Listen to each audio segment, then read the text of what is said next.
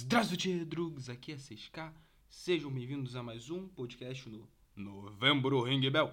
E este podcast tem uma notícia muito boa para falar, que é tá com microfone novo, hein? Microfone novo que ele tira um pouco daqueles chiados e torna minha voz mais calma, mais tranquila para os ouvidos de vocês, que a gente já ouviu algumas reclamaçõezinhas, mas isso já foi. Hora de falar do tema desse episódio que é Entendendo Endeavor Enji Todoroki, personagem do anime barra mangá Boku no Hero Academia. Se você quiser, lembrando que vai ter spoiler da terceira temporada e do mangá até, sei lá, até o momento que está na quarta agora. Então, se você não acompanha, não veja, ou se você não se importa, veja de qualquer jeito. Ou se você ou se você se importa, termina de ver, lê o mangá e aí volta para cá porque vai ter uma análise mais contundente. Então, eu vou, falar, eu vou dividir esse podcast em partes. Primeira parte vai ser Endeavor, segunda vai ser o desenvolvimento dele, quer dizer, e a relação que o Endeavor tem com o Japão, com o Japão e por aí vai. O terceiro vai ser a relação dele com os filhos, e o quarto com a esposa, e quinto vai ser a conclusão de como ele tá e porque a gente tem que entender o personagem, porque isso torna o personagem tão rico. Primeiramente, eu vou falar, seja sem enrolação, sem idiotice, sem, sabe, essas babaquices aí, hora de começar um podcast for real, legal, que você vai gostar. Então, começando com quem é Endeavor? Quem é Andy Todoroki? Endeavor, ele, o nome dele de real é Andy Todoroki, ele é o segundo maior herói do Japão, poder dele é o Overheat. E ele. O sonho dele era ser o herói número 1, um, mas All Might, que é o mestre, nosso protagonista, Midoriya, está no caminho, está no caminho dele a vida toda e ele nunca conseguiu. A não ser agora que ele é o herói número 1, um, mas não é por mérito, é simplesmente porque o All Might não consegue mais ser herói. Mas deixa eu explicar então. Ele conseguiu a alcunha de herói número 2 com 20 anos. É, no mangá fala que ele conseguiu com 20 anos. Mano, 20 anos é uma idade muito, mas muito. Ele, ele conseguiu muito novo e o All Might era o número 1. E se você for querer colocar. Atualmente ele tem 25, 45, 46. Mano, você tem noção do que são 25, 26 anos sem. Saca? Se você conseguir se tornar aquilo que você quer, você lutando cada vez mais para conseguir, tu não conseguir. É basicamente isso. Isso aí deve foder um pouco a cabeça da pessoa. Mas entrando já neste assunto, muito interessante, muito divertido, é o seguinte: eu, o nosso o nosso herói, por assim dizer, Endeavor, o porquê eu acho cada vez mais interessante, o que torna ele para mim um personagem muito mais interessante, não só esteticamente, mas a estética dele comprova a riqueza do personagem um exemplo que eu dou é a aparência do Endeavor. O Endeavor, ele tem. É gigante, é, é um cara alto, mas ele é muito musculoso, cara. Ele é muito musculoso. Exemplo, All Might é musculoso, mas também por causa do One for All, do All for One e por aí vai. Tem uma série de razões. O Endeavor não precisava de força física, porque o poder dele é fogo. Mas a questão é, se você leu o mangá e viu o anime a luta do Bakugou contra não Bakugou não foi mal do contra do Midoriya contra o Todoroki o Bakugou fala que toda quirk é como se fosse muscular vem tipo do corpo. Então você tem que ficar treinando aquilo toda hora.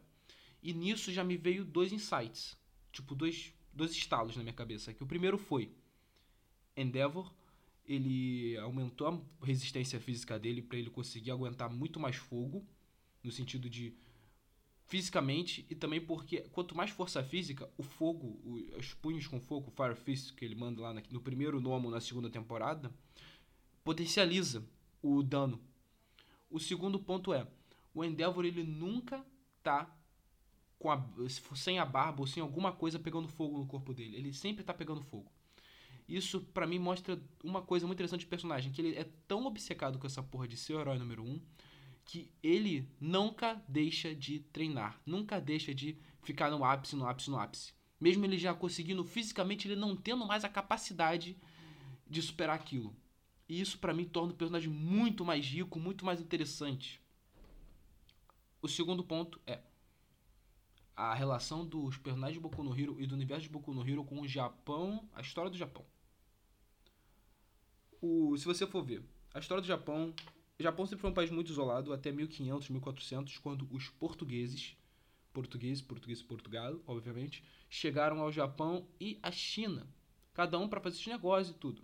A relação dos dois dos países foi muito amigável no começo, até que os portugueses voltaram com a ideia de catequizar os japoneses. Nesse momento, os japoneses, até hoje eles têm isso de não meter, se meter na cultura deles. Eles basicamente desceram a porrada nos portugueses e obrigaram eles a zarpar. Os portugueses foram embora fugidos do Japão e o Japão ficou isolado por 300, 400 anos. Nesse período, o Japão não teve evolução. Como eu posso dizer? Não teve uma evolução de armas nem tecnológica. Então o Japão ficou 300, 400 anos a mais como um período feudal. Até que em 1800 e alguma coisa, os Estados Unidos chegam no Japão e o obriga, obriga o Japão a se tornar um país, como eu posso dizer, a se tornar um país aberto, a se abrir para o mundo. O Japão se abre para o mundo e percebe que está muito atrasado em relação a todo mundo. Então, o que as grandes famílias japonesas e os japoneses fazem? O que os japoneses fazem? começa a mandar os seus filhos para as faculdades, escolas norte-americanas, para escolas norte-americanas e europeias, para eles aprenderem como funcionam as coisas na, Euro na Europa e nos Estados Unidos, ir para o Brasil, ir para o Japão e no Japão, caraca, eu quase falei Brasil, mas foda-se, ir para o Japão e levar a tecnologia para o Japão. E esse período é conhecido como a Era Meiji. E eu vou falar aqui uma coisa, um paradoxo muito interessante, que é, quer dizer, uma comparação muito interessante. O All Might, ele só se tornou o herói número um depois que ele saiu do Japão, depois de terminar os estudos na UA, para ir para os Estados Unidos, terminar o seu treinamento de herói e voltar e derrotar o All for One. Enquanto Endeavor se permaneceu isolado no Japão. Tudo bem que tem nada a ver, porque o Endeavor nunca conseguiria superar o All Might, mas você já entendeu a comparação os nomes de heróis de todos os personagens, até do De o Deku, o primeiro nome que ele ia conseguir, tinha a ver com o All Might. Todos os personagens do, de Boku no Hero, o nome deles tem a ver com. é um nome meio americanizado, igual os quadrinhos. Enquanto o Endeavor tem um nome, tudo bem que o Endeavor em japonês e, e, e inglês tem um significado, mas o significado em japonês é muito mais forte. E o, e o nome que o Todoroki escolhe também é. A casa do Endeavor é um dojo, enquanto a casa do Midori a casa do Bakugou, por exemplo, é uma casa mega moderna. O prato favorito do Todoroki é soba, que é uma espécie de comida japonesa. Então, isso tudo para mim mostra que o Endeavor, ele... Tudo bem que o Correio muito provavelmente não teve a intenção de fazer isso. Mas para mim mostra o quê? Que enquanto todos os heróis, exemplo, Blue Genius, Hawks, todos esses nomes também são nomes americanizados quando todos os heróis estão cada vez mais próximos da globalização, se mexendo por aí vai, o Endeavor é o único herói que está ligado ao Japão ainda. É o único herói que tem as raízes no Japão, que o nome é um nome meio japonês, faz as coisas como o Japão. O símbolo dele no rosto dele é um kanji japonês, então ele é um personagem muito ligado ao Japão. E se você sabe, o Japão é um país muito ligado às suas tradições, muito ligado a tudo. Tanto que você vê claramente no Japão que, exemplo, o, não, tanto que você vê claramente no Japão essa meio que resistência, como eu falei no caso que expulsaram os portugueses, a novas dogmas, novas coisas. E a gente vê hoje em dia no mangá o Endeavor se tornando cada vez mais um herói ocidentalizado, ele mudando os seus meios de como tratar a família, como tratar todas as pessoas. Aposto que você nunca viu nenhum youtuberzinho famoso de anime falando sobre essa comparação, né? Estou certo, que nenhum falou. E agora é o terceiro ponto, que é a que é toda o tratamento do Endeavor em relação aos filhos dele, principalmente Todoroki. Você deve estar se perguntando agora, pô, mas isso aí não é, defen não é defensável. Primeiro que eu por que eu comecei dizendo sobre a história do, do Endeavor e o porquê dele ficar meio loucão e segundo por que o Endeavor a relação dele com os com o Japão da era feudal e por aí vai, e frisando sempre que o Japão é um país tradicionalista. Porque é uma questão muito simples. Inclusive, eu vou falar das, das mães e pais tigre. Mães e pais tigre são exemplos claros de pais iguais ao Endeavor, que no Japão e na China pegam os seus filhos, fazem eles estudar horas e horas e horas a fio, aprender horas e horas de um instrumento, aprender horas e horas de um esporte, e eles ficam lá nisso o tempo todo, levando a loucura de muita criança.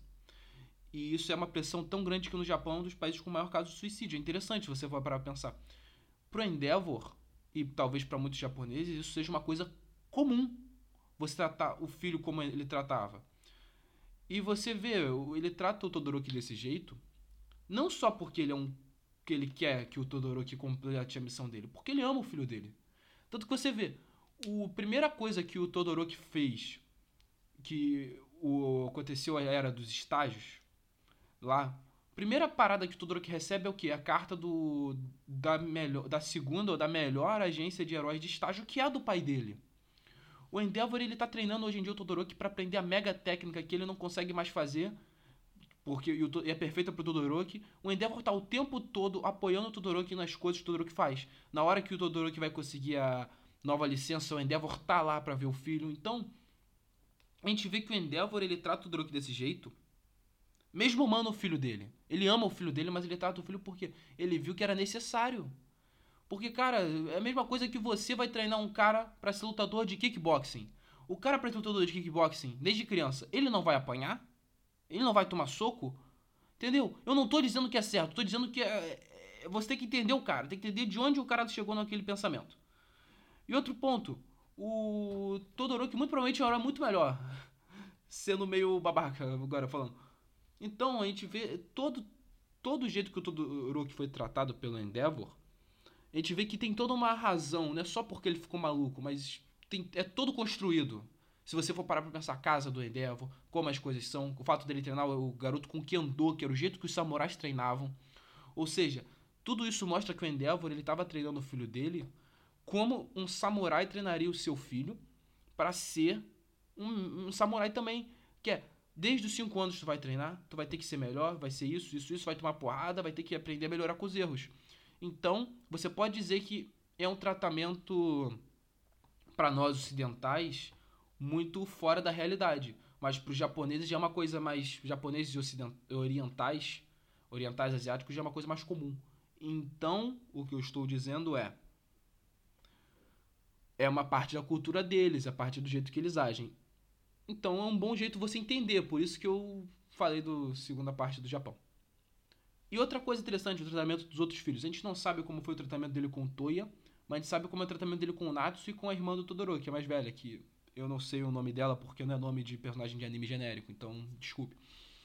E cara, a gente vê nisso que toda a família Todoroki, pelo menos os dois, os dois filhos dele, ele deu liberdade absoluta. Eles podiam ser heróis se eles quisessem, mas eles não eram a prioridade. Tudo bem que é escroto pra caralho você não tratar seus filhos como prioridade, mas você entendeu o que eu quis dizer. Um outro ponto é o seguinte, antes de falar. Eu vou falar um pouco da minha vida também.